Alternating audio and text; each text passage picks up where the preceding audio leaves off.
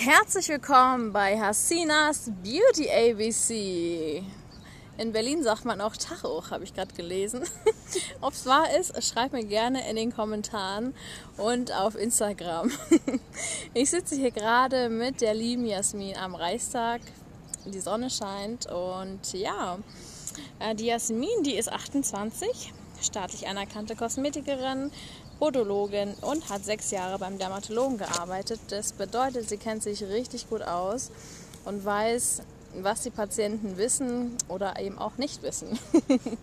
Jasmin, ähm, du hast ja ganz viel Erfahrung gesammelt, wie ich gerade gesagt habe. Was sind so deine Basics, die man im Bereich Hautpflege beachten sollte? Hallo liebe Hasina erstmal. Ja, also das Wichtigste ist, dass man sich natürlich nichts ins Gesicht fest. Äh, die Hände sind die Krankheitserreger Nummer eins. Also mhm. Finger weg von deinem Gesicht. Mhm. Ähm, einmal die Woche sollte man das Gesichtshandtuch wechseln oder auch das Kopfkissen. Gerade wenn man zur ausgeprägten Akne neigt, Kopfkissen auf jeden Fall. Ähm, das ist das A und O. Mhm. Äh, morgens und abends natürlich die Haut mit einer passenden Reinigung waschen. Da sich am besten natürlich vom Hautpflegeexperten beraten lassen, um konsequent oder genau zu gucken, was brauche ich weil man kann nicht sagen, es gibt ein Produkt für alles, von Kopf bis Fuß. Da sollte man schon schauen, dass es das Passende ist. Ja, das ist sehr gut, dass du es ansprichst, denn tatsächlich fragen auch mich immer die Kunden, ja, ich möchte ein Produkt haben und am besten für alles, aber nee, das funktioniert leider nicht. Leute, lasst euch wirklich vom Experten da helfen und beraten. Genau, und nach der Reinigung dann mit dem passenden äh, Reinigungsprodukt, äh, mit einem Gesichtswasser, Tonic, die Haut nochmal mit einem äh, Wattepad nachreinigen, um die Kalkrückstände vom Wasser zu entfernen und den pH-Wert der Haut zu neutralisieren. Und ja, was ganz wichtig ist, ein Sonnenschutz, also Lichtschutzfaktor Sommer wie Winter benutzen. Mhm. die Sonne ist der Feind Nummer eins für unsere Haut. Ja, das ist ein wichtiger Punkt. Da bin ich auch ein sehr, sehr großer Fan. Jeder, der mich kennt, der weiß, dass ich nicht ohne Lichtschutzfaktor aus dem Haus gehe. Genau. Welche Lichtschutzfaktoren würdest du denn empfehlen? Also ich würde mindestens einen Lichtschutz mit 30 benutzen. Viele Dermatologen sagen, dass ein großer Unterschied zwischen 30 und 50 gar nicht so besteht. Wichtig ist, dass man überhaupt einen aufträgt, also mindestens 30. Mhm. Genau. Ja, super. Okay. Ja. Und was ich auch persönlich ganz gut finde, oder ich bin halt auch ein großer Freund von den Antioxidantien in Form von Vitamin C-Serien, die du dann morgens auf die Haut aufträgst als allerersten Schritt nach der Reinigung. Und in Kombination mit dem Sonnenschutz ist das der beste Schutz vor vorzeitiger Hautalterung und mhm. vor den freien Radikalen.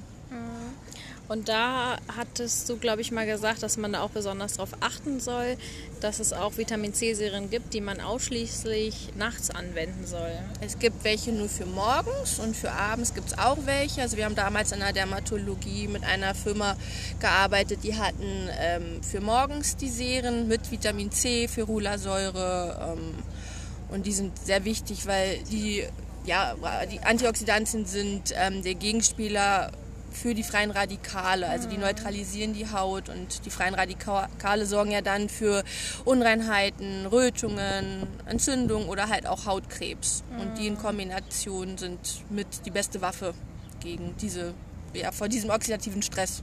Ja, ja, das ist eine super Information.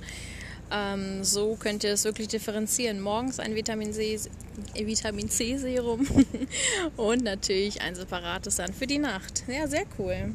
Was hast du uns noch zu erzählen? Was hast du uns mitgebracht? Genau, das natürlich, was auch sehr wichtig ist, ist eine gesunde und ausgewogene Ernährung anzustreben. Natürlich auch da Antioxidantien zu sich zu nehmen, auch in Form natürlich AC, A, B, A, C und E.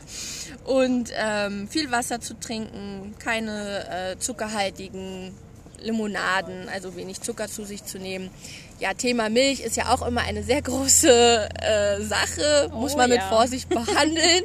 Viele sind da sehr getrennter Meinungen. Absolut, das stimmt. Ja, aber wenn man selber vielleicht mal die Erfahrung gemacht hat oder sich mal im Internet ein bisschen schlau macht und äh, Studien nachliest, ähm, kann man schon nachlesen, dass Milch nicht unbedingt förderlich ist, gerade wenn es um Thema Akne geht.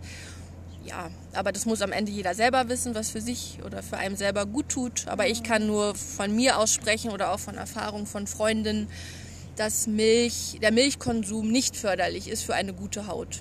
Ja, ja, das ist ein sehr, sehr guter Abschluss. Da bin ich ganz bei dir. Natürlich ist jeder individuell, jeder muss selber für sich wissen, was ihm oder ihr gut tut. Und ja, vielen lieben Dank für deine Zeit, liebe Jasmin.